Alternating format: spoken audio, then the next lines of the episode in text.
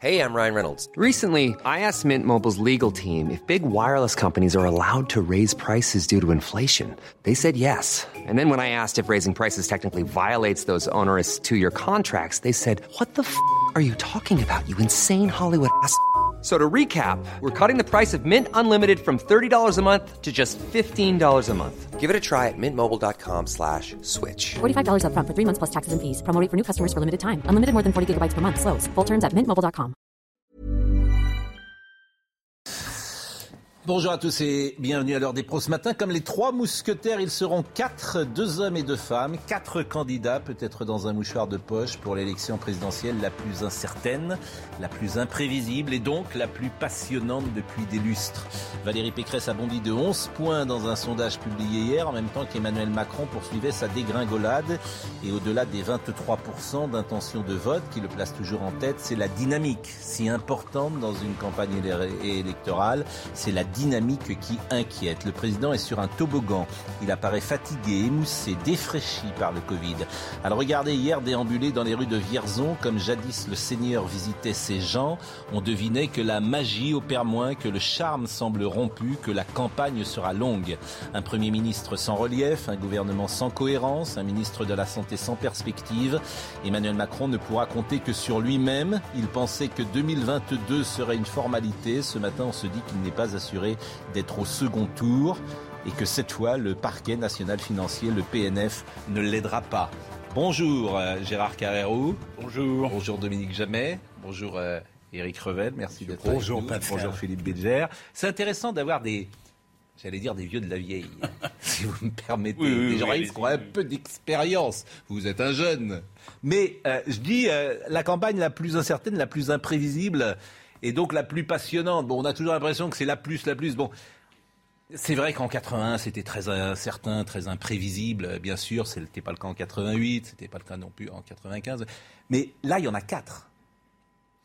Il y en a quatre dans un mouchoir de poche. Euh, on, ne sait même pas, on ne peut pas dire qui est sûr d'assurer d'être au second tour aujourd'hui. La seule chose qu'on peut dire aujourd'hui, sans entrer dans le détail, parce qu'on va sans doute y venir, mais c'est que le prochain président sera à coup sûr un président de droite ou une présidente de droite. De droite. J'inclus dans les présidents de droite Macron, hein, bien entendu. Donc ça sera un président de. Personne, personne aujourd'hui n'imagine une. Enfin, je sais pas, il y a peut-être autour de Mais, la mais non, mais c'est pour ça, c'est pour ça que Pascal Pro a raison. Euh, comme, euh, enfin, l'analyse est juste. C'est pour ça que, en fait, tout le monde va se disputer ce terrain-là, jusque et y compris Emmanuel Macron. Donc, en réalité, c'est pour ça que c'est aussi serré dans les sondages, même si un sondage ne fait pas le printemps euh, présidentiel. Mais euh, vous avez raison. En fait, euh, pourquoi c'est extrêmement serré? Parce qu'en fait, le centre de gravité politique en France n'est plus au centre, mais il a, il a, il a, il a, il, s'est décalé. Alors voyons ce sondage, parce qu'effectivement, et c'est toujours. euh, Alors faut prendre les sondages, je crois qu'alors il y a une formule maintenant qui revient, ça va, ça vient, comme la queue du chien. Euh, mais euh, ce qui est tout à fait fascinant, c'est, vous avez raison, c'est que la gauche réunie fait moins de 20, quand même extraordinaire, qu'il est possible que Jean Lassalle dépasse Anne Hidalgo.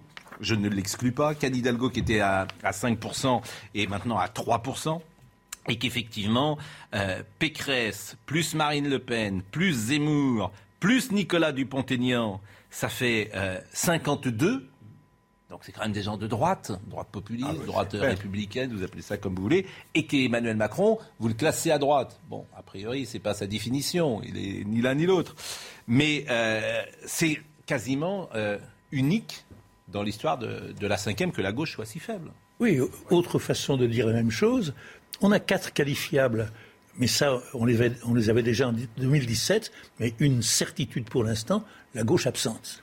Abs- Ça, c'est réglé. pour- Et c'est tellement inouï que euh, même les candidats de gauche actuellement en lice commencent à s'en émouvoir. Euh, Mélenchon, euh, bon, dans le même registre, de la même manière, il faut absolument faire l'union. À la base, puisqu'au sommet on ne veut pas, aucun ne veut se retirer, mais tous sont conscients de l'absurdité de la situation, parce que les, les sondages valent ce qu'ils valent. Vous le rappeliez à l'instant, euh, c'est peut-être un peu bas là comme évaluation pour la gauche. Il me semble que s'il y avait un seul candidat de gauche, il serait éventuellement qualifiable. Et il n'y en a pas. Oui, mais sauf qu'ils n'ont plus rien à se dire ensemble. euh, Ah, voilà. Oui, C'est-à-dire qu'entre oui, la gauche républicaine, la gauche Oui. de Jadot, Vous- la gauche de Mélenchon, tous ces gens ont peu de points communs. Vous avez, tout à, fait raison, mais il y a un contraste dont je ne sais pas ce qu'il va donner entre le désir de la base, qui est un désir d'union, et l'incapacité au sommet de faire cette union. Valérie Pécresse, Sibylle, Sibylle de Lettres, euh, elle a bondi. C'est une percée éclair dans les sondages. Valérie Pécresse s'imposerait d'une courte tête face à Emmanuel Macron au second tour de la présidentielle, avec 52% des voix contre 48% pour le chef de l'État. Vous savez, les sondages, ça va et vient. Mais ce qui est intéressant, c'est de sentir qu'il y a une envie d'alternance dans le pays. Euh, ce n'est qu'un début et il faut euh, que j'aille convaincre les Français. Au premier tour, elle se hisse à la deuxième place avec 20% des intentions de vote, soit 11 points de plus par rapport à la précédente étude réalisée les 23 et 24 novembre. Valérie Pécresse profite de l'effet primaire et de sa récente désignation. Par nos débats, nous avons montré que nous avions un vrai projet. Un vrai projet euh, dans toutes euh, ses composantes. Euh, Ça va de l'écologie à remettre de l'ordre aux frontières, remettre de l'ordre dans la rue, redonner du pouvoir d'achat. Ces résultats peuvent largement évoluer car 44% des personnes interrogées estiment pouvoir encore changer d'avis. Et parmi les électeurs les plus hésitants, on trouve justement ceux de Valérie Pécresse. Euh, J'aime bien faire de la tactique politique, surtout avec des analystes comme vous. Euh, deux questions. La première, le positionnement de Valérie Pécresse. Elle doit être, selon vous, plutôt à droite, essayer de récupérer des voix de Marine Le Pen et d'Éric Zemmour, ou plutôt euh, au centre, voire centre-gauche, récupérer des voix euh, chez euh, Emmanuel Macron Plutôt à droite pour le premier tour. Oui. Et puis éventuellement, si elle est au deuxième tour, essayer de ramener le maximum de gens. Mais je voudrais quand même. Mais C'est intéressant parce que tout le monde n'a pas la même analyse. j'entends, Non, non, mais je- mais je voudrais quand même et après, dire j'aurais une une chose. deuxième question sur Éric Zemmour de la même Oui, mais justement, mais Donc vous, dites plutôt à droite. Je fais un plutôt tour à droite, de table. plutôt à droite au premier C'est tour. c'est difficile de répondre à votre question, car je l'avoue, comme beaucoup de Français, je ne sais pas exactement qui est Valérie Pécresse. Premier point.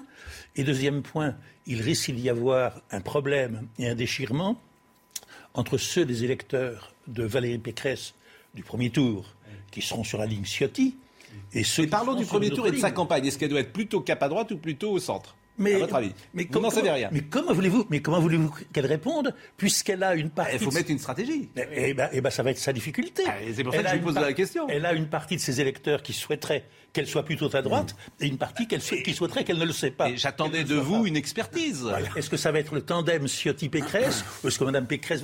Premier point, attendez, et puis, et puis deuxième point, il y a une question qui va lui être posée constamment et à laquelle j'aimerais bien qu'elle réponde.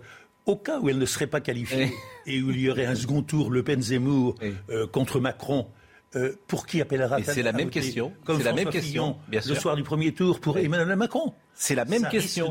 Mais c'est pas, c'était pas ma question. Moi, ce que je- ma question, c'était à l'expert. Et l'expert, vous vous défilez, Monsieur Jamais. Euh, Alors moi, je vais pas me défiler, Monsieur Pro, je vais être cohérent avec ce que j'ai dit tout à l'heure, c'est-à-dire que le centre de gravité de la politique française... Donc elle doit être à droite, décalé-. Attendez, attendez, Absolument. juste, il faut rassembler son camp au premier tour et l'élargir au second tour. Donc mais il faut qu'elle fasse une le campagne second à droite. tranquille. Il faut qu'elle le fasse moment, une c'est la campagne à campagne. droite. Campagne à droite. Et vous, Philippe Absolument, de la même Campagne manière, d'autant plus que la seule faiblesse qu'on pourrait prêter à Valérie Pécresse, c'est de n'être pas réellement enquistée à droite, donc elle doit pousser les feux sur ce plan-là. Deuxième question, et je vais commencer par vous, et celle-là, elle est plus, euh, plus complexe. Euh, Emmanuel Macron a-t-il intérêt à Éric Zemmour haut ou à Éric Zemmour bas Euh, je dirais qu'il a intérêt à un Éric Zemmour. Enfin, euh, bas, bas. J'allais, je raisonnais comme si j'étais républicain. Oui. Euh, je pense qu'il a intérêt à un Éric Zemmour euh, bas, dans la mesure où ça pourrait euh, rendre moins facile la sélection des LR au second tour. Mais ça, avec beaucoup de prudence, surtout quand vous nous qualifiez d'experts, mon cher Non, Pascal. non, mais bah, après, je vous dirai ce que j'en pense. Alors bas, mais pour une autre raison, c'est que plus il est bas, plus Marine Le Pen serait haute et donc se qualifierait pour Voilà. le second tour, ce qui est évidemment le meilleur cas de figure pour Emmanuel Macron. Eh ben, je pense que vous- je partage un peu ce que vous dites. Je pense qu'effectivement, euh, Emmanuel Macron a plutôt intérêt à, ce que, euh, euh, à, à retrouver Marine Le Pen en finale plutôt que Valérie Pécresse. Ah ben, je pense le contraire.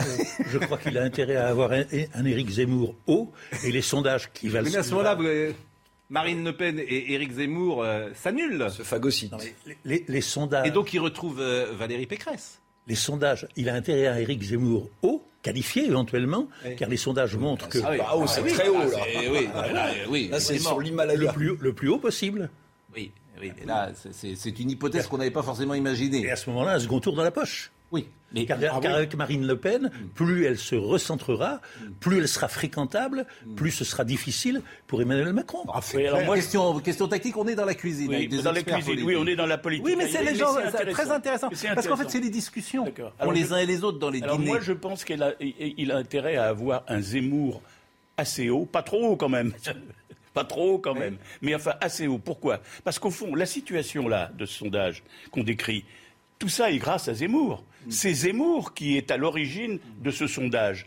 Pourquoi? Parce qu'effectivement, Zemmour, en faisant une percée spectaculaire, en prenant 15 points autour, enfin un peu plus ou un peu moins selon les sondages, il a permis d'abaisser, il a permis de faire descendre Marine Le Pen dans ce schéma autour, le- elle aussi, de 15, 17, 18 points. Et du coup, il a, il a permis à un candidat LR d'atteindre une barre magique que le candidat LR ne pouvait à peine espérer il y a encore trois semaines ou deux semaines, qui les 20%. en réalité, je pense qu'Emmanuel Macron, il est pris en sandwich. Valérie Pécresse qui monte. Marine Le Pen, grâce à Zemmour, qui s'est normalisé dans son discours, et grâce à Zemmour, ça constitue également pour Marine Le Pen un réservoir de voix potentielles qu'elle n'avait pas jusqu'à présent. Votre discours a été enregistré et nous y sera euh, rediffusé le 11 avril au lendemain. Oh là là. Bon, parce que mais c'est intéressant parce que euh, ce qui m'amuse toujours, c'est que euh, tout le monde, d'abord tout le monde est toujours persuadé en politique d'avoir la science infuse. Ça, je suis toujours frappé de ça.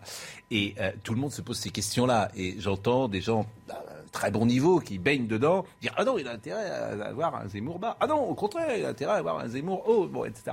Et c'est amusant euh, d'écouter les uns et les autres. Emmanuel Macron euh, qui était à Vierzon hier, je disais qu'il y avait quelque chose qui, euh, qui fonctionnait moins. Même j'ai trouvé que, pour le coup, quand on voit le président en campagne en 2017 et aujourd'hui, on voit les cinq ans sur un visage. Ça, c'est frappant de ça.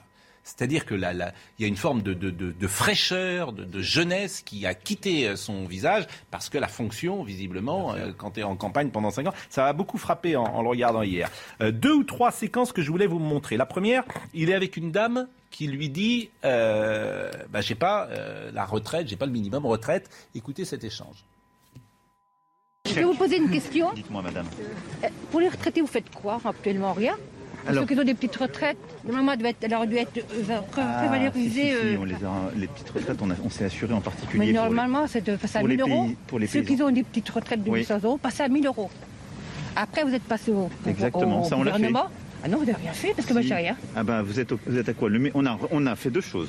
D'abord, on a revalorisé ce qui s'appelle le minimum vieillesse. Un euro et quelques, même pas. Non, non, non, non, non. Vous êtes à quoi À 800 et quelques. Et vous faisiez quoi Dans- J'étais agent d'entretien et dans, dans la confection. Donc, c'est- des petites retraites qu'on a Bien sûr. tous. hein. Mais ce qui, ce qui m'étonne, c'est que le chiffre que vous me citez, il est en dessous du minimum Bah, vieillesse. c'est ce que j'ai, moi. Est-ce que vous êtes sûr que vous, êtes, vous avez bien Ah, une si. retraite bien Vous avez tout votre trimestre Ah, j'ai tous mes trimestres. On a remonté le minimum vieillesse. On a fait sur, trois- sur plusieurs allocations. L'allocation adulte handicapé du minimum vieillesse, on les a remontés.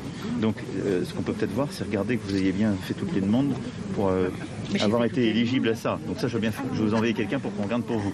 Bon, ça serait bien d'ailleurs de savoir s'il y a une continuité, si cette dame effectivement l'a suivi et ça, mais est-ce qu'il a intérêt à ce type de dialogue, qui, sont à mon avis des dialogues impossibles? Il y avait Bah, intérêt au moment du grand débat après les Gilets jaunes, et il avait, on se souvient tous de ces, de ces tournées qu'il a faites, il a, on donnait l'impression, et les gens étaient bluffés, ils disaient, il répond à tout avec une précision, etc. Dont on n'a jamais eu les comptes rendus. Non, mais Non, ça, le grand, Enfin, il raison. Le grand débat, t'as jamais eu le. Non, les c'est passé à l'as.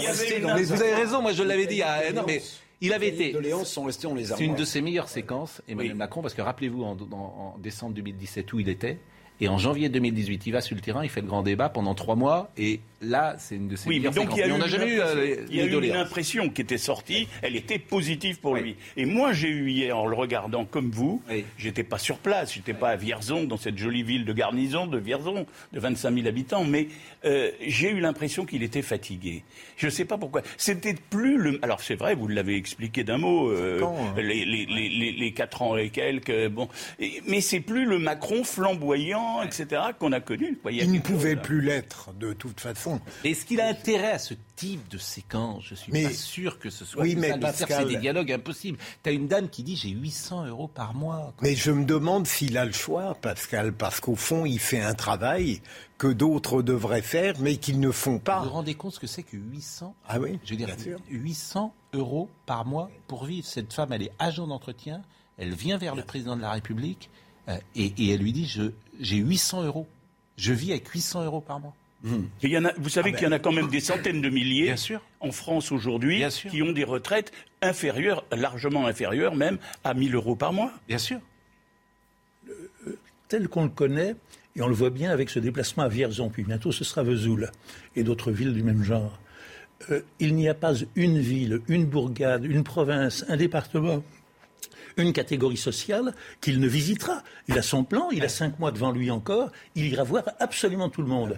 Mais la différence, en effet, elle saute aux yeux, ça n'est plus le jeune homme qui fait des promesses, qui, qui est nouveau, qui va tout bouleverser, tout changer, c'est un président au terme de son premier mandat, à qui on demande des comptes, des explications.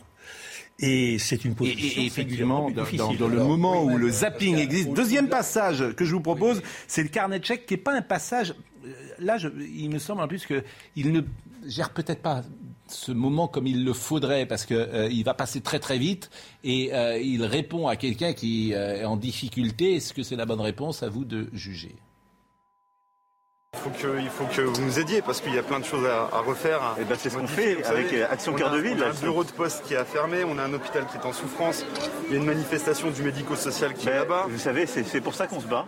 Bah ouais, mais si il on faut- est là, c'est parce que l'État a fait un investissement qui n'a jamais Bah, eu lieu dans l'histoire de mais c'est- c'est- c'est sans- Action c'est- Cœur de c'est Ville. sans doute pas suffisant. Et on, et on se bat pour l'hôpital et on n'est pas, on Il n'est pas au bout. Il y a des gens qui ont, qui ont- qui ont des difficultés de logement, des, Non, mais vous avez à- raison. à, payer les énergies d'hiver. C'est pour ça qu'on va continuer de se battre. Bah, je, je sais bien, mais mais Voilà. mais- mais il faut aller encore plus vite, plus fort, et puis sortir le carnet de chèques surtout. Et on va tous le faire ensemble, plus vite, Bah, plus fort. ouais, mais il faut, il faut sortir, le carnet de chèques pour que les gens d'ici puissent il se chauffer il y en l'hiver. a et qui parfois trouvent qu'on le sort trop. Non, moi je trouve qu'on le sort pas assez.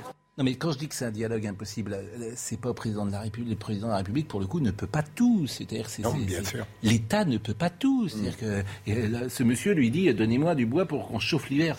Vous voyez, c'est des dialogues. Qu'est-ce que tu peux répondre Oui, mais ça, c'est le danger du quoi qu'il en coûte. Ouais. À partir du moment où, pour la, pour la crise sanitaire, il a sorti le quoi qu'il en coûte, donc beaucoup de gens pensent qu'il a sauvé pas mal de choses grâce à ça, on peut discuter, mais en tout cas, à partir du moment où il a sorti le, le chéquier magique, où on pouvait donner de l'argent pratiquement de manière euh, sans frein, les gens disent, mais alors pourquoi vous ne le sortez pas maintenant pour nous, celle qui a 800 euros. Il est- etc. C'est- est victime, C'est un il est- piège terrible. il est victime de la d'une double déception, celle qui euh, affecte n'importe quel président après un mandat, objectivement par rapport à et puis lui-même, est-ce qu'il est tellement habitué à être soumis à un tel questionnement? Est-ce qu'au fond, Ah, il, sait, ça, il le sait. non, S'il y va, oui, mais il se Pascal, doute bien est-ce. Hmm. qu'il ne rêvait pas, même au bout de cinq ans, de demeurer flamboyant et incontesté Non, mais la question des services publics, elle est déterminante, même si euh, vous trouvez que ce pays vit sous assistanat. Ça, c'est un sujet pour la France périphérique énorme. C'est la fermeture des, des bureaux de poste, c'est la fermeture de tout un tas de services publics dans le pays. Mais, ok, il, il paraît usé, il paraît fatigué, mais enfin, n'oublions pas quand même qu'il est en campagne, même s'il n'est pas candidat, et que beaucoup lui reprochent quand même, avec de l'énergie, eux, de faire campagne sur euh, les, les deniers publics, puisqu'on parle de services publics. Là, il est en campagne. Mais- il veut apparaître comme un Français parmi les Français. Donc, il prend le risque de s'exposer à toutes ces demandes et à, et à tous ces sujets auxquels vous avez raison, Mais Pascal. Un président de la République ne devrait pas parler finalement en one-to-one. Dans, dans une campagne où la gauche est si mal et si faiblement représentée, il y a un réservoir de voix qu'évidemment Emmanuel Macron guigne, ce sont des voix de gauche après tout. Et on a là l'amorce d'une séparation, d'une division, d'une opposition entre lui et Valérie, Valérie Pécresse. Est-ce que ce sera d'un côté la campagne du carnet de chèques et de l'autre la campagne de on ne va pas cramer la caisse Hein, c'est une formule qu'elle a employée et qui a fait, fort, Elle a fait Flores. Elle l'a beaucoup employée. C'est une formule efficace. Donc la formule traditionnelle de la droite, il faut être ménager des deniers publics. Il ne faut pas ouvrir les tiroirs et laisser à flot se déverser l'argent des contribuables, l'argent des hommes, et une politique de gauche, quoi qu'il en coûte, le carnet de chèques sera toujours là. Et euh, l'homme qui l'a interpellé le met en face d'une difficulté. Est-ce qu'en effet, il veut faire campagne en continuant à ouvrir la, à signer des chèques? Ce serait démagogique, ce serait euh, efficace auprès de certaines personnes, ça fait un thème d'attaque tout trouvé pour Valérie Pécresse. Bon, en tout cas, Emmanuel Macron, euh, c'est la cible d'Éric Zemmour. Il était hier chez notre camarade Jean-Jacques Bourdin. On voit que les coups vont être euh, durs. C'est- Il va, il va cibler tous les coups. C'est-à-dire qu'il va cibler les coups de Valérie Pécresse, il va cibler les coups euh, d'Éric Zemmour, qui est quand même extrêmement violent. Écoutez ce qu'a dit euh, Éric Zemmour. Emmanuel Macron, c'est exactement ce que j'ai voulu dire. Il est le grand vide. Il est la, la- si vous voulez, un, c'est un adolescent qui se cherche. On a l'impression d'un type qui n'est pas fini. On a l'impression de quelqu'un qui n'a pas en fait les idées claires sur rien, qui un jour va dire euh, l'OTAN est en état de mort cérébrale, et puis le lendemain, et puis le lendemain va faire des mamours à- à- à- aux Américains qui l'ont humilié et qui nous ont humiliés. C'est un type qui va dire le- un jour, la, le colonisation est un crime contre l'humanité, et puis quelques années plus tard, il va dire ah le FLN euh, se sert d'une rente mémorielle. Ça, c'est vrai qu'on a le sentiment qu'on est à la fin du en même temps. C'est-à-dire qu'on voit une forme de radicalité dans cette campagne avec des gens qui sont authentiques, sincères et qui ont des idées et qui les mettent sur la table. Et vous avez Emmanuel Macron, dont à la fin du quinquennat, vous ne savez pas toujours ce qu'il pense sur certains sujets. Et là, il y a un problème d'authenticité, de sincérité. par et donc de parfois de, de cynisme. C'est-à-dire qu'on lui prête une forme de cynisme et d'opportunisme. Pascal, les exemples pris par Eric Zemmour sont justes. Vous vous souvenez que pendant Oui, sa mais pré-campagne, mais c'est il va en. Algérie Mais expliquer que c'est un crime contre l'humanité, la guerre Algérie, et ensuite il dit la junte au pouvoir militaire occupe euh, cette affaire de, de franco-algérienne comme une rente mémorielle. Mais à mon sens, quand même, il ne devrait pas, Éric Zemmour, employer ce terme de, de, de mot. C'est le vide. Non, il pourrait dire, parce que c'est un homme politique maintenant, Éric Zemmour, Emmanuel Macron manque de colonne vertébrale, mais après tout, ce manque de colonne vertébrale lui a permis d'accéder au pouvoir. Mais mais avoir bon, des mots violents, avoir des mots violents comme il les a en direction d'un statut qu'il brigue quand même de chef de l'État, ça pose une question. Oui, moi, je, partage la- je partage ce que vient de dire euh, notre ami euh, commun. C'est-à-dire que euh, peut dire des choses. Il a souligné, à juste titre, on pourrait en prendre dix autres d'exemples du en même temps. Mais dire que le président de la République, dans un pays qui est profondément attaché, je crois, à l'idée, il l'était à ses rois, aux, aux- aux 43 qui ont fait la France, et il l'est à ses présidents d'une certaine manière, parce que c'est eux qui, qui nous représentent à l'extérieur, etc. Dire que le président est un, est un être qui n'est pas fini, moi ça m'a mis, ça m'a mis mal à l'aise cette expression, parce que c'est une attaque presque- très vulgaire en plus. c'est une attaque Très presque vulgaire personnelle à la personne. On peut dire Macron, euh, oui, il s'est pris pour, parce qu'il est trop jeune, il n'a pas compris. On, on peut dire plein de choses sur Macron et on ne s'en est pas privé ici. Je pense que dire que c'est un être non fini, la- la- cette idée de finitude, ça, moi, ça me gêne profondément. Je suis sûr que je ne suis pas le seul. En même temps, c'est un portrait, je l'admets, psychologique et politique très violent. Mais lorsqu'il évoque le petit enfant, ça renvoie à quelque chose qu'on a pu constater et qui Oui. peut éclairer sa politique. je veux dire, non mais, ça, non mais mais Pascal, Vous pouvez dire qu'il est opportuniste. Oui. Que, que effectivement, il y a pourquoi Oui. pas une forme de cynisme. De- Il n'est pas le premier d'ailleurs. Oui, mais mais Pascal, ses de- attaques, t'es pas un petit enfant quand t'es président de la mais- République. mais- voilà. Mais, mais depuis 2007, on attache une énorme importance aux examens psychologiques de ceux qui nous président. On peut trouver violent, mais je trouve que l'intuition est juste. C'est un angle d'attaque que Éric Zemmour a intérêt à affiner. Il cherche là, sa cible, il n'a pas encore trouvé les mots justes. Il est vrai que les attaques sont d'une violence extrême, Hmm. mais ce ne sont pas des attaques basses. C'est- terrible, c'est violent. Le néant, attendez, Oui, le oui. néant, le vide, Oui. c'est incroyable. Non, mais il n'est pas fini, c'est Non, c'est- c'est bas. mais attendez, je, je pense qu'il n'a pas trouvé encore le mot juste. Le mot juste, c'est que c'est le président caméléon. Un homme qui n'a pas de conviction C'est ça, oui. et qui change d'avis au gré des interlocuteurs qu'il rencontre et au gré des circonstances. Mais il n'est pas le premier non plus. Comment? Il n'est pas le premier non plus. Jacques Chirac a changé de conviction très souvent. Euh, mais dans le- au, palma- au palmarès, je crois qu'il Oui. pourrait monter Oui. sur le podium. mais- mais pas d'une semaine sur l'autre, Pascal. Voilà. Puisqu'on rappelait le, euh, la colonisation criminelle, Hmm. euh, c'est pas la même chose qu'il va dire quand il rencontre des harkis ou des pieds noirs. Il dit ce que veulent entendre les gens qu'il rencontre. Exactement. Voilà. Et ça, c'est. Ça, c'est Ça, acceptable. c'est Ça, ce que vous venez de dire. acceptable. Il dit aux gens ce qu'ils veulent ça- entendre. C'est pour Voilà. ça que je dis. C'est pour ça que je dis. Il tire, il tire violemment, il attaque violemment. Il n'a pas encore trouvé le mot juste. Dominique Jabet, vous savez ce que c'est ça? C'est les jésuites. C'est les jésuites. Ils sont comme ça. Ceux, que, ceux qui sont passés chez les jésuites, Et, et d'ailleurs, on disait ça dans le temps. C'est un jésuite. Un jésuite, il te dit toujours ce que tu veux entendre. Il se fâche avec personne et il fait ce qu'il veut derrière. Vous voulez dire que Chirac avait été l'élève des jésuites? Ah, Chirac, c'est autre chose. Lui, il avait des. Bon, il a, il a, il a bougé.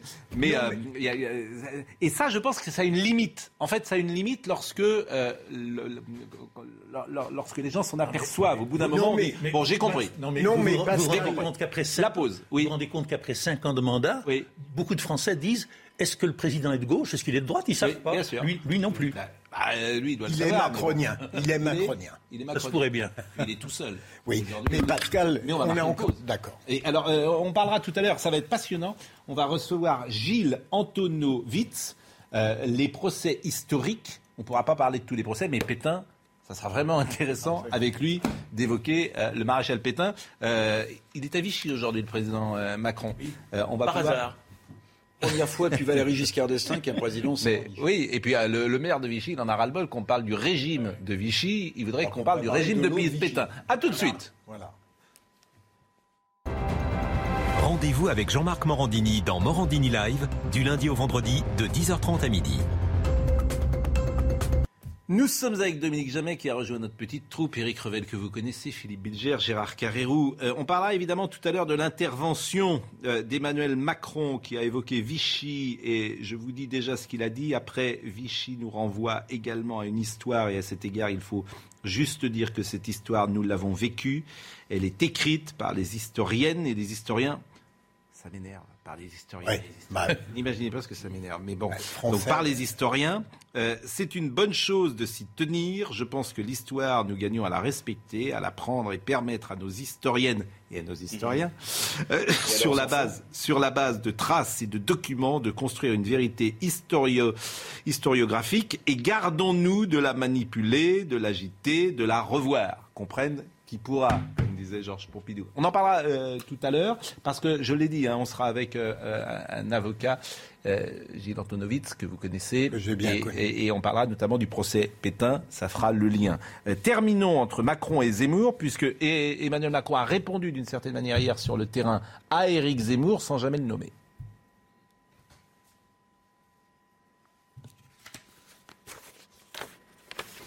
Emmanuel Macron. Emmanuel Macron, qui était sur le terrain hier.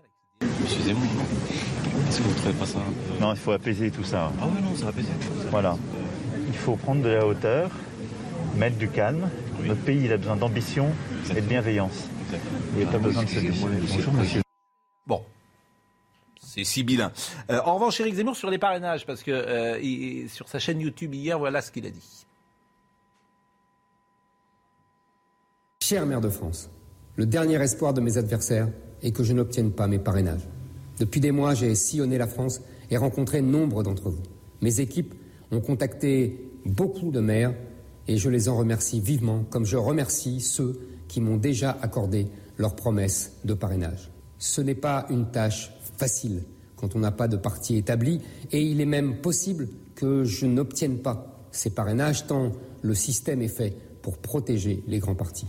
Depuis 76, hein, euh, les 500 signatures. Avant, c'était 100 signatures.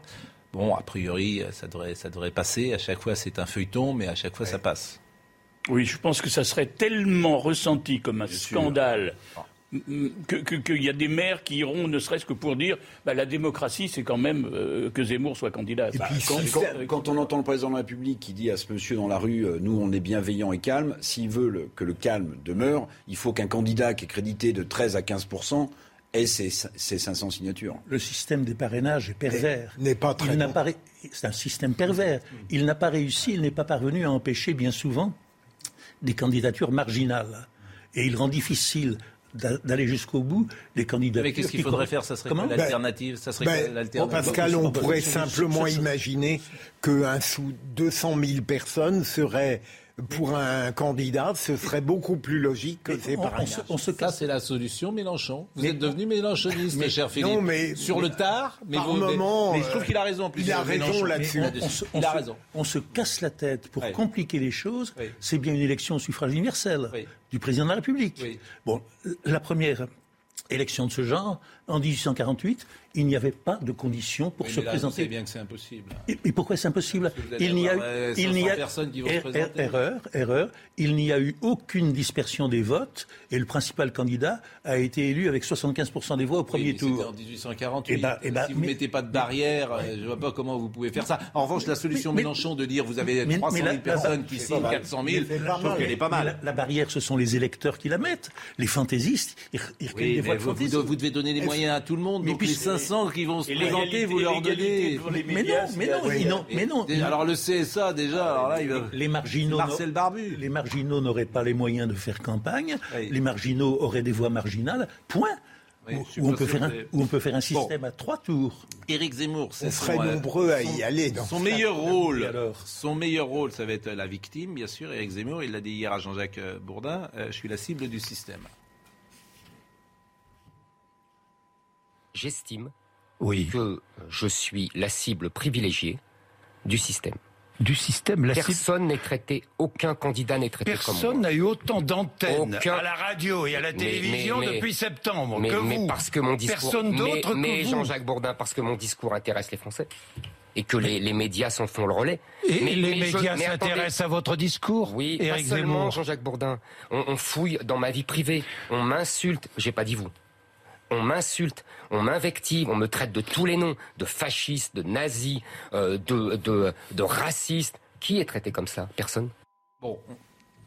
Mais- on va pas il reparler de pas ça. Non, mais- on en a parlé souvent. Il est plutôt Mais moins bien traité que les autres, mais en même temps, il est beaucoup euh, Oui, mais exposé. prenez un, Donc, prenez euh, un point ça s'équilibre. Le meeting, le meeting qui a lieu.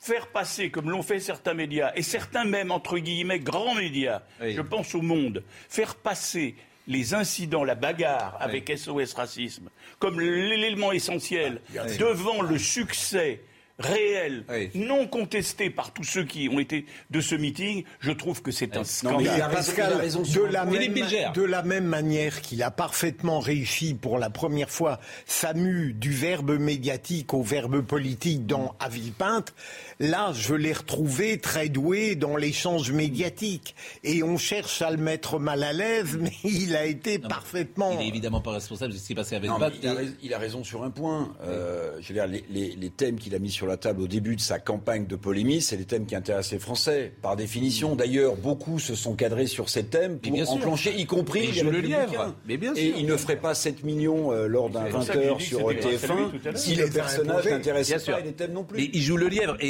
hier, j'écoutais. Catherine Ney était hier euh, sur. Oui, j'ai vu. Bon, je l'ai vu et ça m'a amusé parce que Catherine Ney qui a beaucoup d'autorité, beaucoup d'expérience, beaucoup d'intelligence. Euh, journaliste lui dit ah mais vous avez vu quand même, euh, il s'est passé quelque chose à Villepinte. Il dit mais il est pas responsable. Alors, il était un peu ennuyé de sa réponse parce que. Mais c'est vrai que évidemment Éric Zemmour n'est pas responsable de ce qui s'est passé dans son meeting était par hier définition. On ne cite pas. Martin Blachier. On parle du Covid. Martin Blachier est là. Il est là. Bonjour. Bonjour Martin Blachier. Alors je vous ai appelé ce matin, euh, d'abord parce que je voulais savoir comment vous alliez, mais surtout parce que j'ai lu vos tweets. Je trouve que alors vous, vous avez changé. Euh, Martin Blachier, parce que vous étiez très pro-gouvernement euh, pendant un temps, et aujourd'hui vous n'êtes plus sur cette ligne-là. Je lis vos tweets. La vaccination des 5-11 ans n'aurait quasi aucun impact sur la circulation virale. Ils ne sont pas moteurs de l'épidémie. La vaccination est peu efficace sur la transmission. On sera en fin de vague. Premier tweet. Deuxième vague. Masque dans la cour de récréation alors qu'on est au pic et qu'il faudrait l'enlever définitivement à l'école. Les enfants, vous méritez mieux que ça. Troisième tweet. Le taux de positivité n'est pas plus haut chez les enfants que chez les adultes. Les enfants ne sont pas le moteur de cette vague. L'incidence est dopée par le testing massif. Pourquoi l'inconscient collectif veut faire porter de chapeau aux enfants? Et pour terminer, alors ça, lui- celui-là, il est formidable. Noël n'est pas en danger. Le pic sera passé et nous serons dans une phase descendante. Ce ne sera ni grâce au rappel, ni grâce au comportement des Français, juste à l'immunité naturelle acquise lors de cette cinquième vague. Le moins qu'on puisse dire, c'est que euh, le gouvernement et, et, et M. Véran ne sont pas sur votre ligne. Non, mais en fait, on n'a jamais été tout à fait sur la même ligne. Vous vous rappelez qu'on était au tout tout début de l'année 2000, euh, 2021. Euh, tout le monde disait il faut être extrêmement prudent avec les vaccins, il faut pas aller trop vite, il faut pas faire de vaccinodrome. Moi, je disais tout l'inverse. Je disais il est urgent de vacciner les Français, il faut faire des vaccinodromes, c'est ce qui marche. Et donc là, j'étais beaucoup plus allant sur la vaccination que n'était le gouvernement. Et maintenant qu'on est sur la fin de l'épidémie et qu'effectivement, je pense que la vague va se terminer, je pense que le gouvernement est pris dans une espèce d'emballement. Et maintenant, c'est lui qui va trop vite, à mon sens, et moi qui suis plus raisonnable. Et vous auriez pu lire un autre tweet où je disais que je pense que d'avoir étendu cette troisième dose de rappel aux gens de moins de 40 ans alors qu'on n'a pas de bénéfice individuel et que le bénéfice collectif est approuvé est encore une fois de la précipitation. On n'a pas suffisamment de recul sur cette troisième dose chez les jeunes gens alors même que sur la deuxième dose, on commence à avoir des publications qui disent que chez les jeunes hommes euh, qui ont moins de 25 ans, on a quand même un petit signal de myocardite. Donc je pense que j'ai jamais été totalement en phase avec le gouvernement. Je dis on a beaucoup vacciné, on a 90% de vaccinés. Oui, cette vague elle va arriver. On va avoir un pic comme c'était prévu euh, autour du 15 décembre. Et tout ce qui est fait en ce moment, je trouve, est soit de l'affolement, soit malheureusement du calcul politique, avec l'idée de surfer au maximum sur cette cinquième vague. Je trouve que c'est pas bien. On inquiète les Français pour rien et on les précipite pour rien. Je rebondis sur ce que vous venez de dire. J'ai entendu myocardite, c'est-à-dire que vous dites que les gens vaccinés de moins de 40 ans, le bénéfice-risque ne serait pas forcément en leur faveur pour la troisième dose, je pense qu'on n'a pas énormément de recul sur cette troisième dose chez les hommes qui sont jeunes. On avait un petit signal chez les jeunes hommes après la deuxième dose, mais qui était un très faible signal. Je ne sais pas si ça va être amplifié à la troisième dose, mais moi je ne serais pas allé aussi vite, d'autant qu'on n'a pas de diminution de cette immunité chez les moins de 40 ans, et que franchement l'idée qu'on va dompter cette cinquième vague en vaccinant les très jeunes avec un rappel, c'est une idée qui est très... D'accord. Mais vous, par exemple, vous avez moins de 40 ans. Vous avez moins de 40 ans, euh, Martin? Bah, absolument. Et moi, Donc, et vous allez faire cette troisième dose? Bah, je vais la faire parce que moi je respecte toujours les règles et évidemment que je vais la faire. Mais vous n'avez pas, vous n'êtes pas de, de, gaieté de cœur. Je suis pas particulièrement inquiet, mais je trouve que d'un point de vue de santé publique, c'était pas la décision qu'il fallait prendre. Je trouve que c'est de la précipitation. Donc oui, je suis plus Omicron. en ligne avec le gouvernement aujourd'hui. Omicron, parce qu'on nous a affolé avec un micro, Omicron, et puis a priori aujourd'hui, on nous dit que ça peut être plus contagieux, mais moins virulent. Voyez le sujet de euh, Marie comment? C'est pour nous rapporter des nouvelles rassurantes que l'OMS a pris la parole hier. Je m'attends à ce que les vaccins dont nous disposons actuellement soient efficaces contre les maladies graves et les hospitalisations dues à l'Omicron. Les scientifiques l'affirment, les vaccins anti-Covid actuels seraient efficaces contre le nouveau variant venu d'Afrique du Sud. C'est du moins ce que semblent indiquer les premières analyses. Nous devons confirmer cela par d'autres études. Nous devons également confirmer s'il y a une interruption de cette protection, mais je m'attends à voir une certaine protection. Et c'est pour ça que c'est si important. La meilleure arme dont nous disposons actuellement, c'est la vaccination.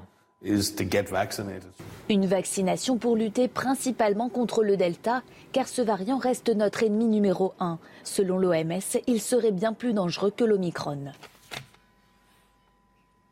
Martin Blachier oui, bah, ça, ça, ça, ça, confirme ce qu'on disait, c'est-à-dire qu'à chaque fois qu'il y a un nouveau variant, on pense qu'on va l'arrêter en fermant les frontières et finalement on n'arrive pas du tout à l'arrêter, on se rend compte qu'il était là depuis bien longtemps. Et la deuxième chose, c'est qu'au début tout le monde hurle en disant qu'il est probablement plus contagieux, plus dangereux et résistant au vaccin. Et finalement on se rend compte qu'il n'y a aucun variant qui a été plus dangereux qu'un autre variant. On dit toujours qu'il est plus contagieux nécessairement puisqu'il a réussi à s'imposer sur les autres. Et enfin, il est toujours sensible au vaccin à 90%. Donc encore une fois, on a joué à se faire peur. J'espère que ça nous servira de leçon pour le variant suivant et qu'on paniquera moins. Bon, dans les petites infos du jour, euh, il y a les protocoles dans les écoles et face à l'explosion du taux d'incidence chez les enfants, le gouvernement a relevé au niveau 3 sur 4 le protocole sanitaire dans les établissements scolaires. Vous en avez parlé, le masque à la récréation, je trouve ça tellement invraisemblable. Je ne peux pas vous dire autre chose. Je, trouve ça tellement incroyable que Emmanuel Macron euh, autorise donne, donne le, feu vert pour que les gosses portent un masque durant la, durant la récréation que, que je, je, je, je, suis démoralisé euh, de cela. Mais, Vous savez, Pascal, ce, ce, qui est intéressant sur cette histoire de masque dans la récréation, c'est qu'aussi intelligent qu'il soit, Emmanuel Macron, en fait, ce qu'on a l'impression, c'est qu'à partir du moment où il y, a, des gens qui font pression pour faire quelque chose de stupide, Exactement. Ben, finalement, il le fait. Il faut faire quelque chose résiste, il le fait, il y va quand même. Ça a beau être complètement crétin, bah c'est pas grave. C'est crétin. Il y a suffisamment de gens soi-disant intelligents qui le demandent, on va le faire quand même. Et pareil, j'ai vu que l'ARS PACA déclenchait le plan blanc dans les hôpitaux de la région parce que euh, ça peut être. euh, ça, c'est les petites euh, nouvelles du jour. Et je voulais qu'on écoute Dany Non Foss. mais attendez, ju- ju- juste un point sur ces plans blancs. Vous savez que les plans blancs dans les hôpitaux ne sont pas déclenchés euh, essentiellement pour des, un afflux massif de patients Covid, même s'il y a des patients Covid qui arrivent dans certaines régions. C'est aussi parce qu'il y a 20% des soignants qui sont partis, je sais que vous en avez déjà parlé avec Arnaud Chiche, et les plans blancs, ils sont liés à ça. Donc en plus, il y a une espèce de tour de passe-passe pour essayer de pallier une insuffisance de RH à l'hôpital en disant que c'est le Covid et du coup en activant les plans blancs. Ça encore, c'est malin, mais je pense qu'au bout d'un moment, les gens vont pas être si dupes que ça. Et puis évidemment, la presse qui mouline, euh, qui euh, explique que c'est euh, du fait du, du Covid. Euh, les Voilà. EHPAD qui sont pri- privés, les EHPAD privés appellent l'État à clarifier l'obligation vaccinale des, des salariés. Et il y a un problème entre Pfizer et Moderna. Je voulais qu'on écoute Danny Foster qui peut euh, nous euh, donner des informations sur ce point.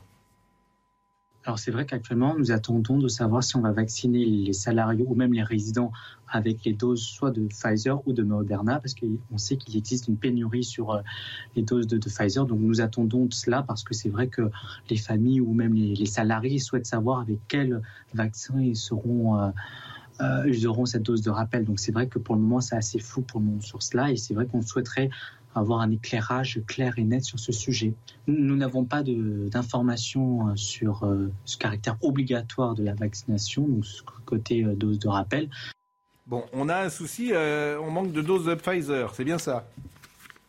Bon, ça, j'avoue, je suis pas particulièrement au courant des stocks de Pfizer et de Moderna. Le petit sujet, c'est que, en revanche, euh, il était un peu déconseillé de faire un rappel Moderna chez les patients de moins de 30 ans pour toujours ce même signal euh, de myocardite. Pour l'instant, c'est un signal qui n'était pas sorti sur le Pfizer, mais il y a quelques publications, comme je vous dis, qui commencent à sortir. Donc, je suis pas persuadé que cette différenciation Pfizer-Moderna pour le rappel chez les jeunes euh, va, se, va durer bien longtemps. Je pense que le signal est le même pour les deux vaccins. Bon bah merci, on a fait un point euh, quasiment complet sur ce sujet, euh, euh, comment dire, Covid, et puis il y a le sujet politique forcément sur lesquels vous avez peut-être un- euh, une interprétation à faire sur les décisions qui ont été prises, pourquoi, euh, pour quelles raisons, ce sont des raisons euh, politiques pures, il fallait faire quelque chose, donc on ferme les discothèques, qui peut imaginer qu'en fermant les Sans discothèques... les bars de euh, nuit ouverts pour les mêmes jeunes. Tout ça est grotesque, mais bon, faut le faire, voilà. Principe de précaution. On prend, on prend une décision. Enfin, si on avait fait, si, on- si vous repassiez, Pascal, le, le plateau qui a été fait au moment de l'émergence du variant Delta, je pense qu'on aurait à peu près exactement la même euh, discussion qu'avec le, le Omicron. La bonne nouvelle, c'est que peut-être si ce Omicron est, est- est contagieux, mais pas létal, pas mortel.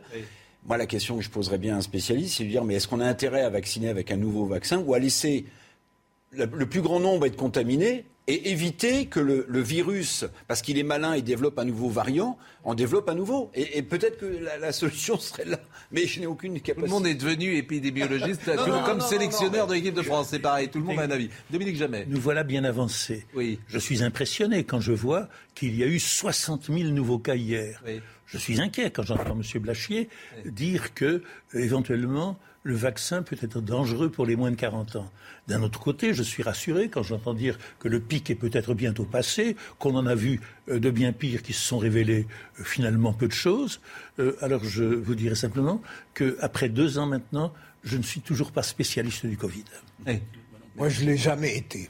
Non, mais je, je- non, mais je, suis- je suis d'accord. Et eux non plus. Mais, mais- mais- mais- mais en C'est revanche, ça qui est- qui est mais en peut-être- revanche, il y a une certitude dans ce paysage un peu mouvant et un peu incertain, c'est que le président de la République, et je le comprends politiquement, électoralement, est décidé à tout faire, à faire absolument tout pour qu'on ne se retrouve pas dans une situation de restriction, de fermeture, de vaccination obligatoire qui pourrait lui coûter des voix. Bon. Ça, c'est une certitude. Il a raison, mais ce qui m'a amusé ce matin, euh, j'entendais des parents qui euh, disaient Ah, les 5-11 ans, quand même, je. Il y a des effets secondaires, j'ai pas envie de vacciner mes enfants de 5-11 ans. Mais les mêmes parents, euh, pour leurs ados, ils les ont vaccinés quand même. Mais bon, les 5-11 ans, ils se disent Là, il y a peut-être plus de risques pour euh, mon, enfant qui avait 14 ans ou 15 ans. Bon, merci Martin Blachier. Je sais pas s'il est toujours avec nous. Euh, merci. On va parler évidemment du président de la République qui en a. en- Vichy, ça, ça va nous intéresser fortement, mais juste une petite information parce qu'elle est révélatrice d'un certain climat. Euh, le foie gras est, est- est interdit à Lyon. Je ne sais pas si vous avez vu cette petite information qui m'amuse. La municipalité écologiste de Lyon a décidé de bannir le foie gras euh, après euh, Grenoble, Strasbourg et Villeurbanne. Et ça fait plusieurs jours que je dis que, en fait, la gauche aujourd'hui les écologistes euh, sont synonymes d'interdiction. C'est-à-dire que c'est des gens qui ne prennent la parole que pour interdire.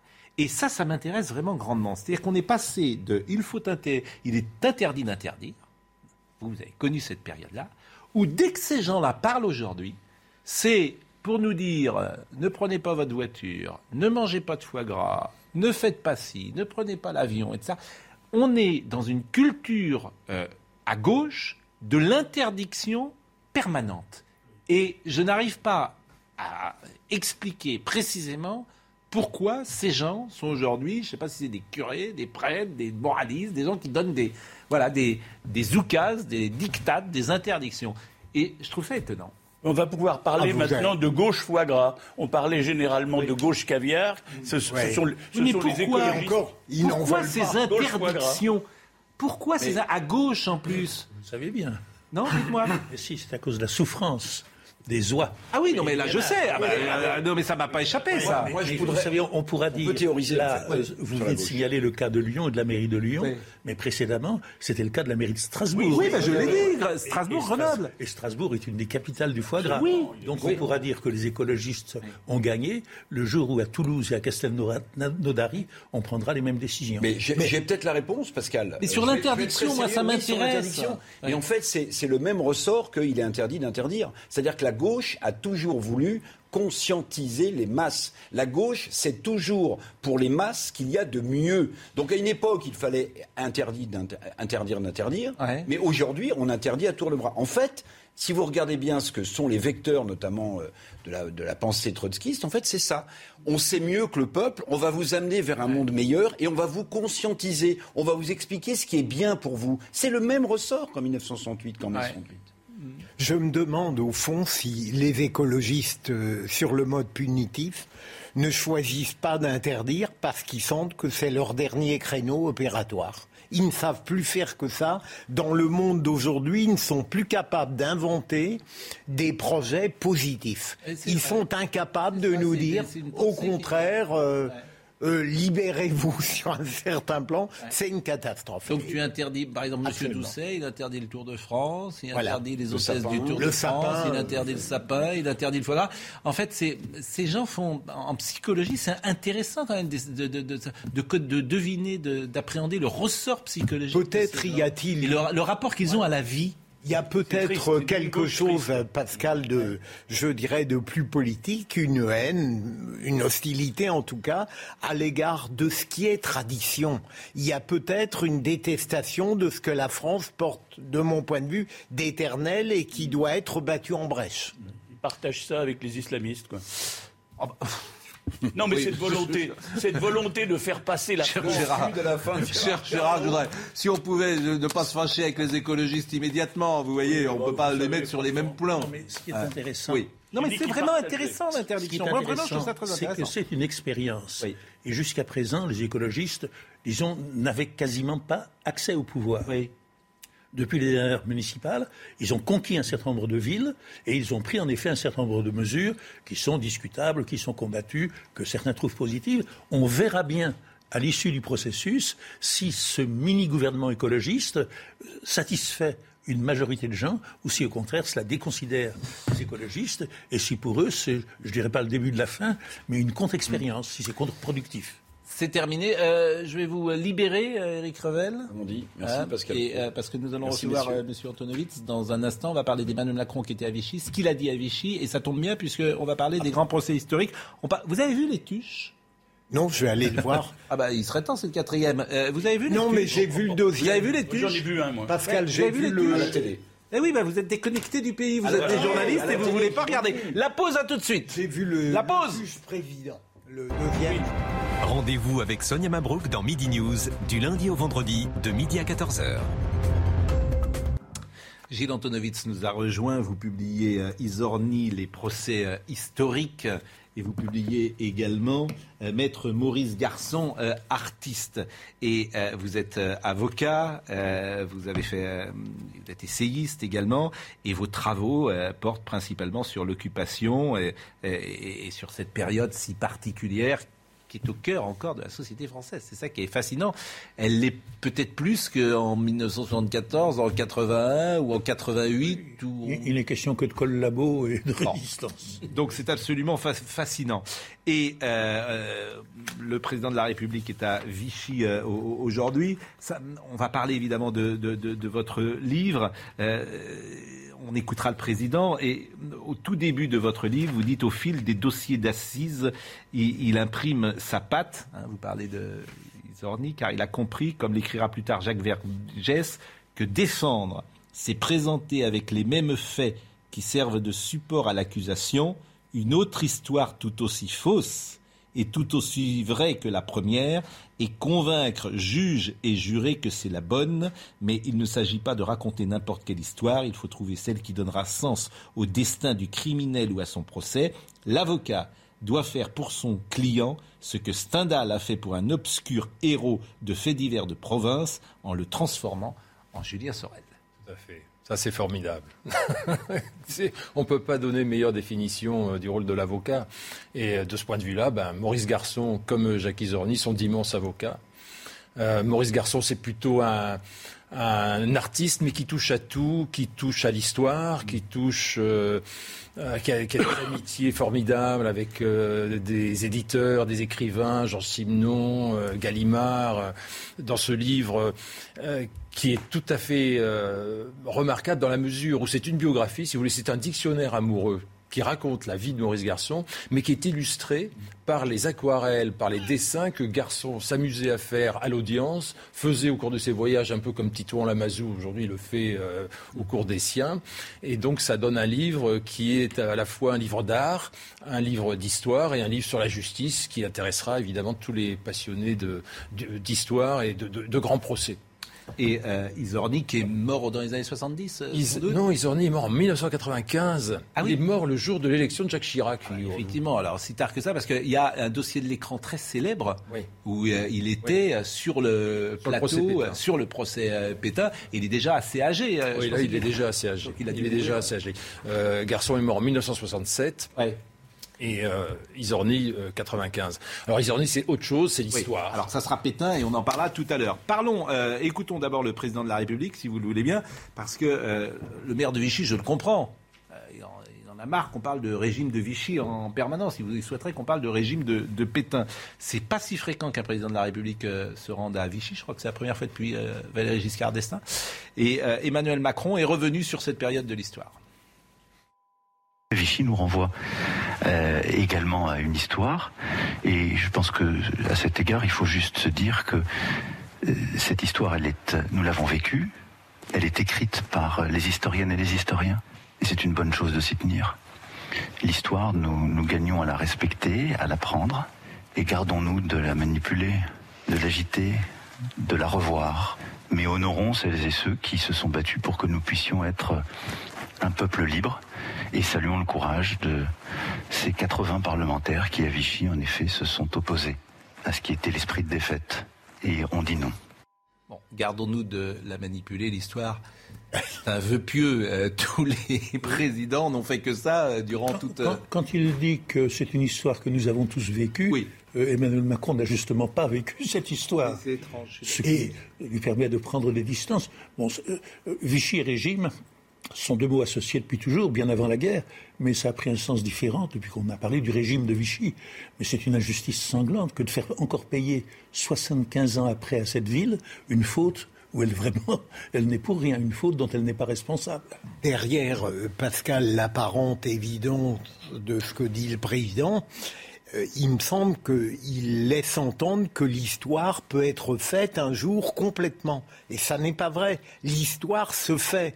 Et ça induit aussi qu'on a le droit en permanence de projeter sur une réalité d'autres analyses. C'est important parce que laisser entendre que l'histoire est close et achevée, je trouve que c'est très dangereux. Mais justement, ce débat existe d'ailleurs avec les lois mémorielles. Bien sûr. Vous en pensez quoi? Moi, je, le pire. Le pire parce que euh, je crois que, euh, étrangement... euh, Alors c'est la loi Guesso, faut dire, euh, les uns les autres savent peut-être pas. euh, ce- La loi Guesso, par Voilà, exemple. la loi Guesso ne permet pas de remettre ce qui- moi, ce qui me paraît euh, la moindre des choses, c'est-à-dire que quelqu'un qui viendrait sur le plateau de télévision et qui dirait les chambres à gaz n'ont pas existé, c'est un délit. Bon, oui. Euh, moi, je trouve ça plutôt bien. Si vous me donnez euh, mon, Mais là- je trouve ça plutôt bien parce que ça permet quand même euh, de, de, de cadrer euh, les choses et de ne pas euh, dire tout et n'importe Ce quoi. qui m'inquiète dans les lois mémorielles, notamment, hein, Pascal, c'est qu'on donne euh, une aura sulfureuse à ceux qui transgressent cette vérité qui est incontestable dans l'exemple que vous donnez, alors que j'aurais préféré qu'on laisse faire la démocratie et ses représentants éminents pour dire à tel ou tel, mais euh, vous venez de dire des absurdités. J'ai dans la tête euh, un exemple très ancien de Bruno Gollnisch qui avait dit une absurdité historique et euh, il n'y avait pas eu pour une fois de procès. Et c'était le débat démocratique qui avait laminé radicalement Bruno Gollnisch et ça me paraissait beaucoup plus efficace que toute procédure qui donne à tort ou à raison un peu une aura sulfureuse à celui qui en est victime. Ce sont des lois qui sont animées par les meilleures intentions au départ et qui s'appuient sur de grands principes, mais qui, sans le vouloir, et vous aviez raison sur l'exemple que vous donniez, mais qui, sans que leurs auteurs les perçus, sont des lois de circonstance. Car sur le même genre de sujet, lorsque seront passés 100 ans, 200 ans, 300 ans, si vous lisez aujourd'hui dans n'importe quel livre que les Mongols, finalement, ne coupaient qu'un nombre modéré de têtes, que c'était plutôt humain et que c'est une bonne chose qu'ils aient envahi l'Asie centrale et l'Europe orientale. Mais tout le monde s'en fout. C'est-à-dire que le type qui aura cette version de l'histoire qui est totalement fausse, il ne lui arrivera rien. Et c'est donc, ces lois sont faites pour vivre autant et aussi longtemps que vivra et que sera ouverte la plaie de l'occupation, de la guerre, des atrocités, des camps d'extermination. Et leur défaut, c'est évidemment de cadrer la liberté d'opinion et d'expression. Et vous savez bien que le débat ressort une fois de plus euh, ces jours-ci, à l'initiative d'a- d'ailleurs d'Éric Zemmour. Qu'est-ce qui est opinion Qu'est-ce qui est délit Moi, ce qui À me partir de quel moment peut-on, doit-on interdire une expression, si absurde qu'elle soit? Oui, ce qui me fascine dans, dans la déclaration du président de la République sur Vichy, là, qu'on vient d'entendre, c'est que ça me paraît très juste de laisser l'histoire aux historiens. Et aux Mais- historiennes. Et aux historiennes, oui. Simplement, je constate que c'est le président de la République lui-même qui nous a engouffrés dans une démarche de repentance, à commencer avant même son élection, par cette déclaration que je trouve scandaleuse sur la colonisation. La colonisation, on peut, on peut déplorer, et je suis le premier à reconnaître, certains crimes, certains, certaines, certaines choses qu'on peut considérer comme les parts d'ombre de l'histoire de France, mais de là à parler de crimes contre l'humanité pour la colonisation, c'est-à-dire pour un Il ne le redirait plus. Bien, bien sûr. Il ne le redirait plus, je pense qu'il sait que c'est une erreur. Et aujourd'hui, oui, mais enfin. Parce que ça c'est une phrase qui n'avait pas fortement choqué. Oui, ce que je voudrais dire, c'est que le délit, c'est ce qu'on appelle le négationnisme. Oui. Le négationnisme, c'est ce que vous avez dit. Oui, c'est l'exemple le plus célèbre. Alors, c'était Robert la à l'époque. Mais aujourd'hui, il y a un déplacement sémantique. C'est-à-dire qu'aujourd'hui, par exemple, quand on évoque le rôle du- de Pétain sous l'occupation, c'est pas du négationnisme. Ça, c'est une vision historique qui est partagée par des tas d'historiens. Lisez le Figaro Histoire de cette semaine. Vous avez quatre pages d'un historien israélien qui s'appelle Alain Michel, qui dit grosso modo ce que euh, peut dire, par exemple, Zemmour sur le sujet. C'est-à-dire que il peut- on peut considérer, par l'existence de la zone libre, qui a quand même euh, eu un effet protecteur de fait, par l'interdiction du port de, l'étoile jaune qui n'a jamais été euh, portée euh, en zone libre, par le refus de Pétain de dénaturaliser automatiquement tous les juifs qui avaient été naturalisés après 1927, on peut considérer, de ce point de vue-là, qu'il a eu un rôle. alors après, on l'apprécie, mais là, il peut y avoir un débat entre les historiens. Ce qu'il ne faut pas, c'est que ces lois empêchent le débat. Si vous voulez, pour faire ça, Oui, euh, pour faire quand pour Arnaud. Klarsfeld était venu ici et qu'il avait rapporté un document, un manuscrit de Philippe Pétain qui, de sa propre Oui. main, ajoute euh, un texte qui va Oui, contraindre ça- ça- davantage alors- euh, les Juifs. euh, si c'est Le, le régime de une est volonté. C'est Oui. une évidence. Une ça, volonté ça, de- c'est une évidence. Mais ça, c'est une évidence. Non, mais ça, c'est pas discutable. On discute pas ça. Mais ce que je veux dire, c'est qu'il faut pas que ça empêche les débats entre historiens. Moi, de ce point de vue-là, je travaille depuis 20 ans là-dessus, mais je suis pas le seul. Euh, si vous voulez, l'histoire de l'histoire l'Algérie, si vous voulez, c'est pas Benjamin Stora, point barre. L'histoire de l'occupation, c'est pas. Laurent Joly, point barre. Voilà, il y a des gens qui peuvent avoir des, des- des appréciations différentes. Nous Donc il faut pas que ces lois Mais est-ce que vous diriez, par exemple, vous qui avez travaillé sur l'occupation, est-ce que vous diriez exactement euh, ce qu'a dit euh, Éric Zemmour la première fois sur ce sujet C'est-à-dire qu'il y a eu une sorte de pacte du diable signé entre euh, Vichy et les autorités allemandes. Euh, nous protégeons les juifs français et nous vous donnons les juifs étrangers. C'était ces termes qu'il utilisait, qui étaient très choquants d'ailleurs, Éric Zemmour, sur un plateau de télévision. Il disait pacte du diable. Et Vichy, donc, a protégé des juifs français. Est-ce que vous diriez cela?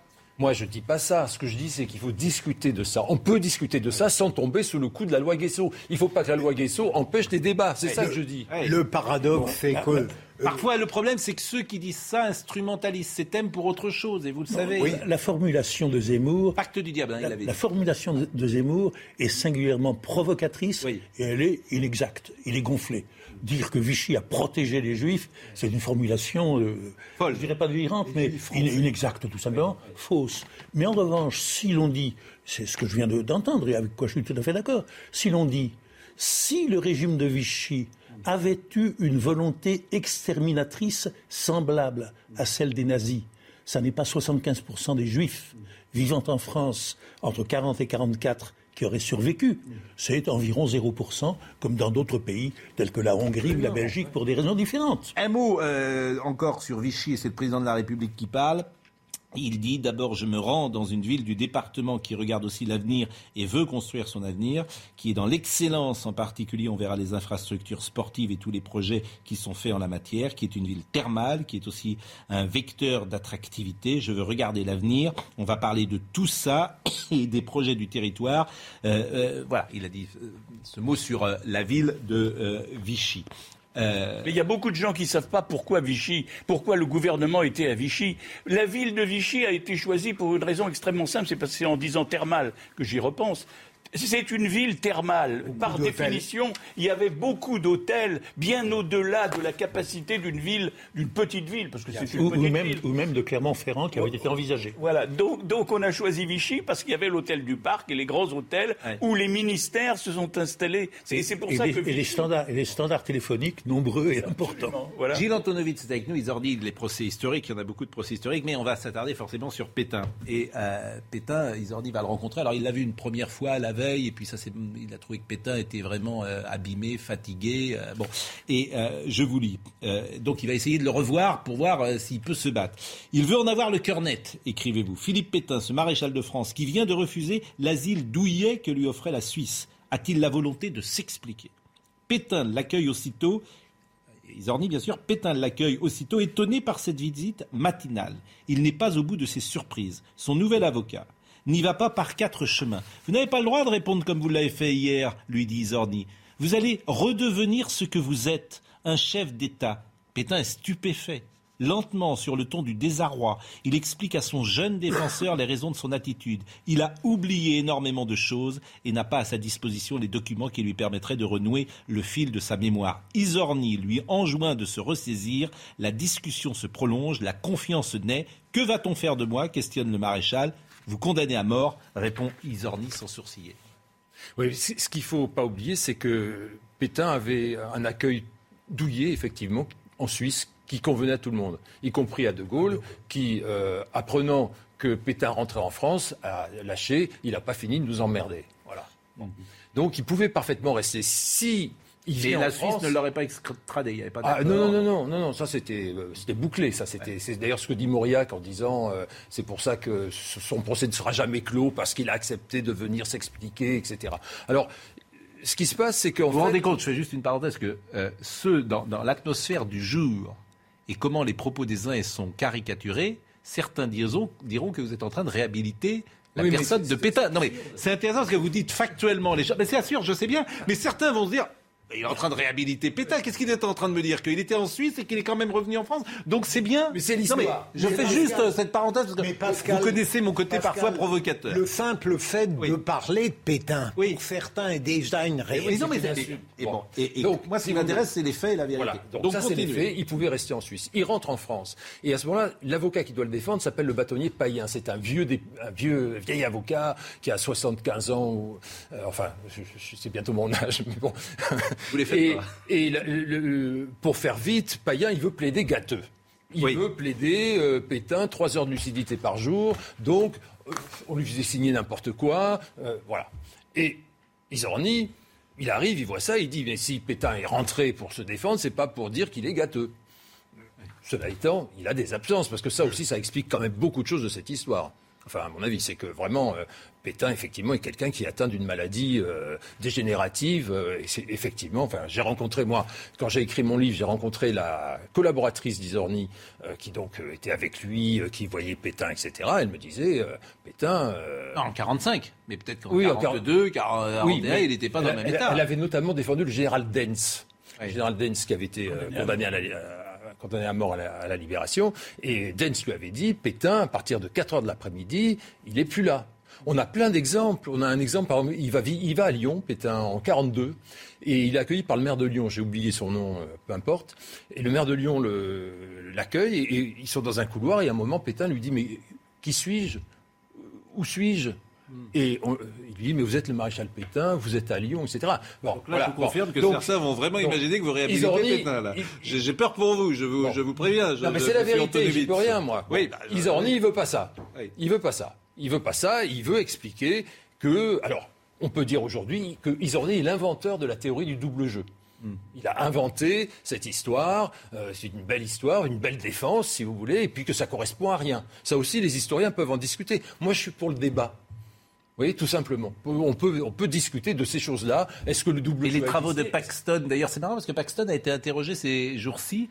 Et euh, Paxton, moi, ça m'a surpris parce qu'il a dit des choses euh, qui ne sont pas. Vous l'avez vu à l'interview qu'il a dit Je pense que Paxton a dû lire des livres depuis qu'il a écrit les Oui, oui. et qu'il connaît mieux la France aujourd'hui qu'à l'époque de son Et grand succès. c'est très frappant été parce qu'il a- lorsque Ouais. j'avais euh, fait la critique euh, pour le Figaro littéraire à l'époque de son livre, du fait que c'était quelqu'un qui connaissait tout et ne comprenait rien. Oui. N'ayant pas vécu les événements, il ne comprenait absolument rien. Ouais. Vu d'Amérique, l'occupation, c'est incompréhensible. Et parce que euh, la vraie frontière, disait euh, quelqu'un l'autre jour sur cette période-là, elle est euh, entre ceux qui l'ont vécu et ceux qui ne l'ont pas vécu. Et c'est la phrase de François Mitterrand Jeune homme, vous ne savez pas de quoi vous parlez. oui, c'est Mitterrand qui Terminé. hein, ça. Jean- à Jean-Marie Rouard. Oui. Oui, absolument. Euh, Je croyais que c'était à Bec BD d'ailleurs. mais peu Oui, importe. enfin, bon, non je- pas à c'est vrai, à- Moi, je croyais que c'était à El Kabash. Ce qu'il Non, faut dire aussi, c'est que. C'est même pas ni à la Il a dû le dire plusieurs fois. Ouais. Jeune homme, vous ne savez pas. Il y a de multiples euh, gens pardon. qui ont écrit sur cette période, de multiples historiens. Il y a euh, euh, Aron, Robert Aron, Oui, il y a Aron. euh, Henri Amourou, il y a Dominique Jamais, il il y a plein Mais de on gens. n'en sort jamais. C'est-à-dire que c'est le procès Papon, où au procès Papon, Mesmer vient témoigner, Henri Amourou vient témoigner, Raymond Barre vient témoigner, etc. Donc Donc ça on- montre qu'une seule chose, c'est que l'histoire c'est complexe. Mais il a été condamné. Et l'histoire, c'est oui, mais. Maurice Papon a été condamné à 10 ans. Oui.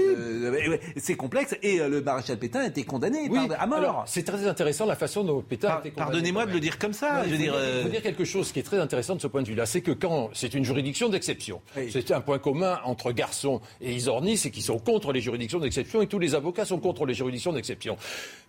La haute cour de justice, elle est composée comment? Il y a trois magistrats qui sont nommés par le pouvoir, donc qui sont aux ordres, si vous voulez. Il y a 12 euh, jurés qui sont parlementaires, qui sont choisis sur la liste des 80 qui n'ont pas voté les pleins pouvoirs à Pétain. Et il y a 12 euh, déportés, anciens résistants, enfin à majorité communiste, qui euh, sont donc composent la haute cour 27 jurés qui sont, on peut dire, tous contre Pétain. C'est ça le problème de ces juridictions d'exception. Pétain est condamné à mort. Vous savez quel est le. Il y a eu une violation du secret du délibéré par deux jurés qui s'appelaient Gabriel Delattre, qui était avocat, et par Petrus Faure, qui était un, un crypto-communiste, comme on dit. Ils ont, eh bien, Pétain a été condamné à mort par 14 voix contre 13. Ça montre que l'histoire est complexe. Même pour des gens qui avaient vécu l'époque et qui avaient souffert eux-mêmes dans leur chair des, des drames de cette époque. Voilà, c'est tout. Alors, c'est pour ça que c'est- intéressant de se plonger là-dedans, de se plonger dans la défense, de se plonger dans Isorni, qui, je dois dire, avant Pétain, parce qu'il a une très mauvaise réputation, Isorni, parce qu'il a défendu Pétain, mais je dois dire qu'avant de, défendre Pétain, il a défendu des communistes Oui. sous l'occupation, au péril de sa vie, il faut le dire aussi, parce qu'il y a des euh, avocats qui ont défendu des communistes comme lui sous l'occupation, qui ont été déportés, euh, dont notamment Odette Moreau qui a été euh, déportée à Ravensbrück. Voilà, c'est des gens qui sont courageux, qui ont pris leurs responsabilités et qui nous apprennent aujourd'hui à, à pas avoir des opinions trop tranchées sur tous les sujets, avec les gentils, les méchants. Les, voilà, l'histoire c'est pas du noir et blanc, l'histoire c'est quelque chose de complexe et il faut qu'on puisse continuer en discuter. Pétain, voilà ce qu'il écrit. J'ai passé ma vie au service de la France. Aujourd'hui, à près de 90 ans, jeté en prison, je veux continuer à la servir en m'adressant à elle une fois encore. Qu'elle se souvienne, j'ai mené ses armes à la victoire en 18. Puis après euh, que j'avais mérité le repos, je n'ai cessé de me consacrer à elle. J'ai répondu à tous ses appels, quels que fussent l'âge et ma fatigue. Le jour le plus tragique de son histoire, c'est encore moi.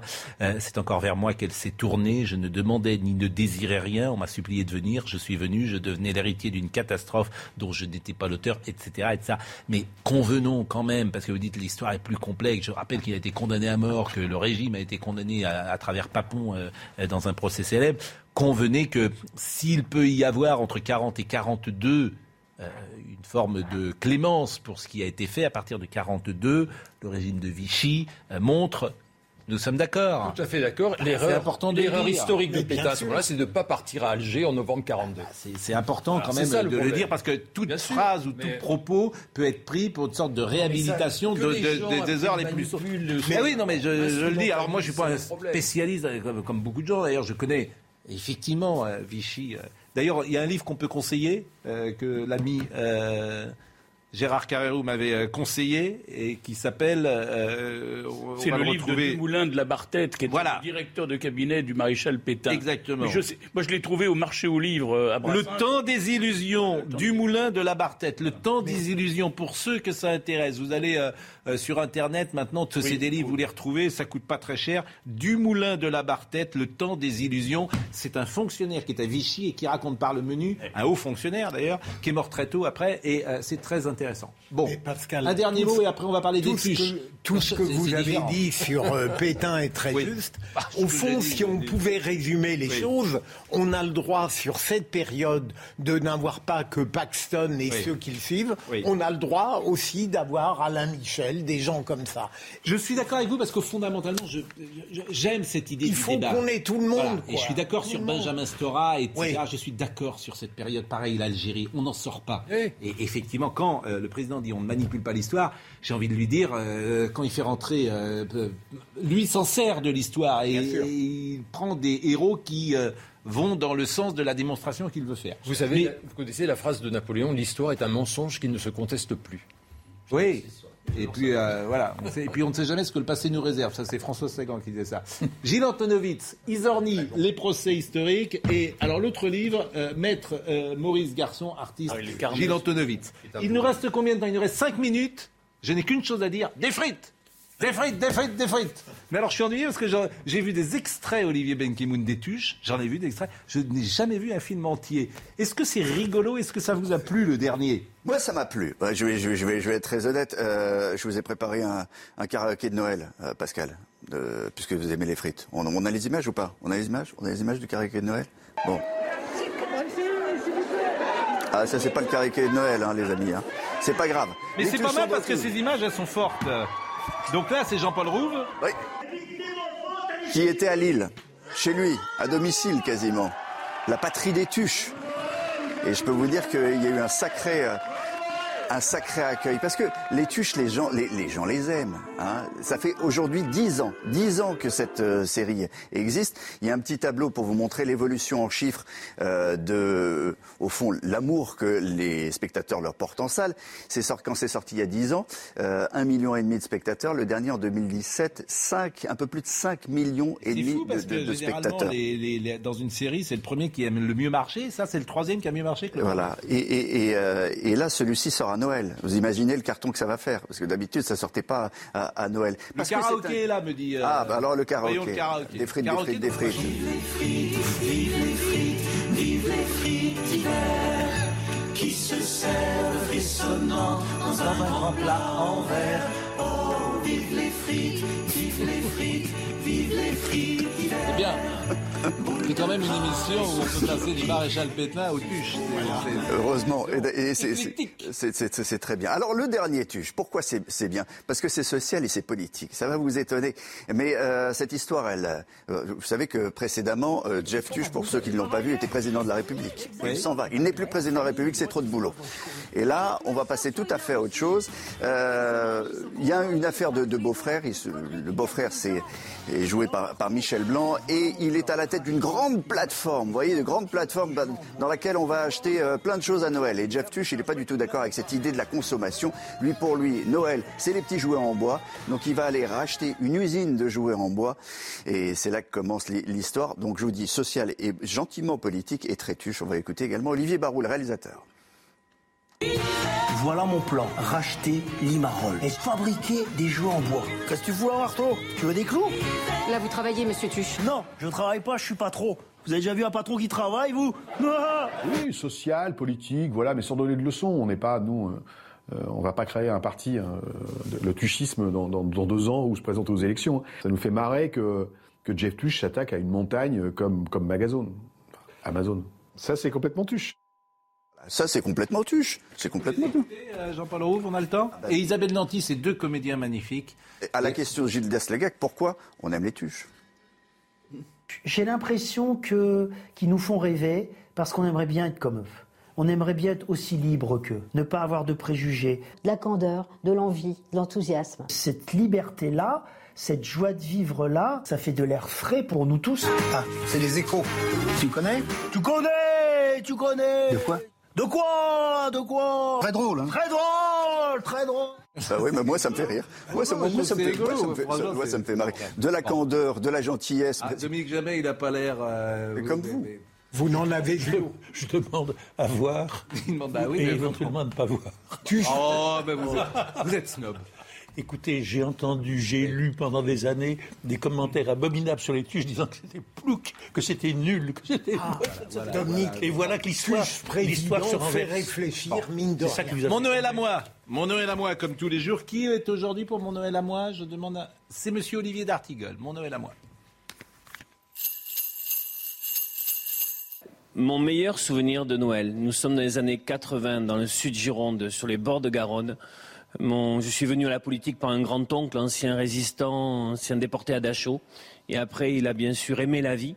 Et pour ce 25 décembre, il avait invité à sa table euh, une personne qui était privée de fête. Euh, en contact avec le Secours populaire français, on avait rajouté un couvert. Cette personne nous avait rejoint, on avait partagé un merveilleux repas et nous étions partis tous ensemble nous promener sur les bords de Garonne. Je ne sais pas si ce qu'est devenu cette personne. Peut-être qu'elle nous regardera, je lui envoie le bonjour. Et je vous souhaite à toutes et tous de très belles fêtes et rendez-vous euh, l'année prochaine sur CNews. Voilà, il nous reste quelques secondes et tous les jours on termine par une chanson de Noël parce que nous sommes noëlophiles, comme je le dis euh, régulièrement. Et euh, cette Noël. Noël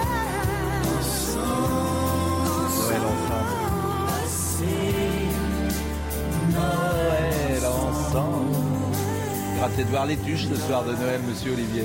J'espère. ben, J'espère. Bon, en tout cas, il faut aller au cinéma. Nous sommes des militants du cinéma et si on peut rouvrir, euh, faire en sorte que les gens aillent plus au cinéma, c'est bien. Jean-Luc Lombard était à la réalisation.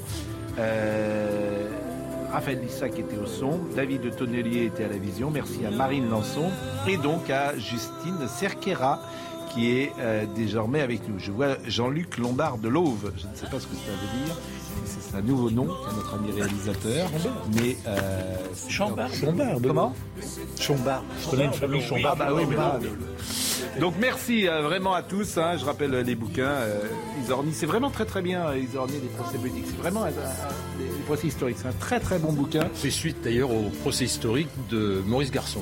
C'est une suite, c'est une collection en fait aux belles lettres. Exactement. Et puis euh, il y a le journal de Maurice Garçon que- sorti il y a quelques années aussi. Qui a connu un succès énorme. Ça, c'est formidable. Je peux te l'amener si tu veux. Là, je, il y a un bouquin rouge que euh, parcourir, sinon lire entièrement. Merci vraiment à tous. Merci Dominique Jamais. Ça nous fait plaisir que vous ayez rejoint notre petite troupe. Vous êtes bien avec nous? Pas mal, mon Dieu. Pas mal. Pas, Si n'êtes vous- pas très enthousiaste. si vous- si vous- C'est pas. Si vous me supportez très bien. Non, mais attendez, nous, nous, vous avez toute votre place parmi nous. Euh, Jean-Marc Morandini dans une seconde. Ce programme dès maintenant sur cnews.fr.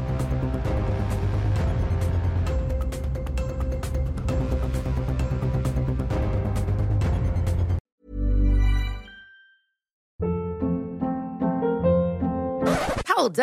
What was that? Boring. No flavor. That was as bad as those leftovers you ate all week. Kiki Palmer here, and it's time to say hello to something fresh and guilt-free. Hello Fresh. Jazz up dinner with pecan-crusted chicken or garlic butter shrimp scampi. Now that's music to my mouth. Hello Fresh. Let's get this dinner party started. Discover all the delicious possibilities at hellofresh.com.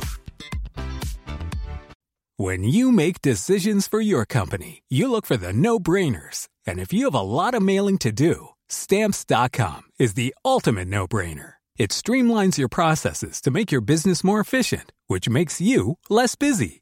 Mail checks, invoices, legal documents, and everything you need to keep your business running with stamps.com.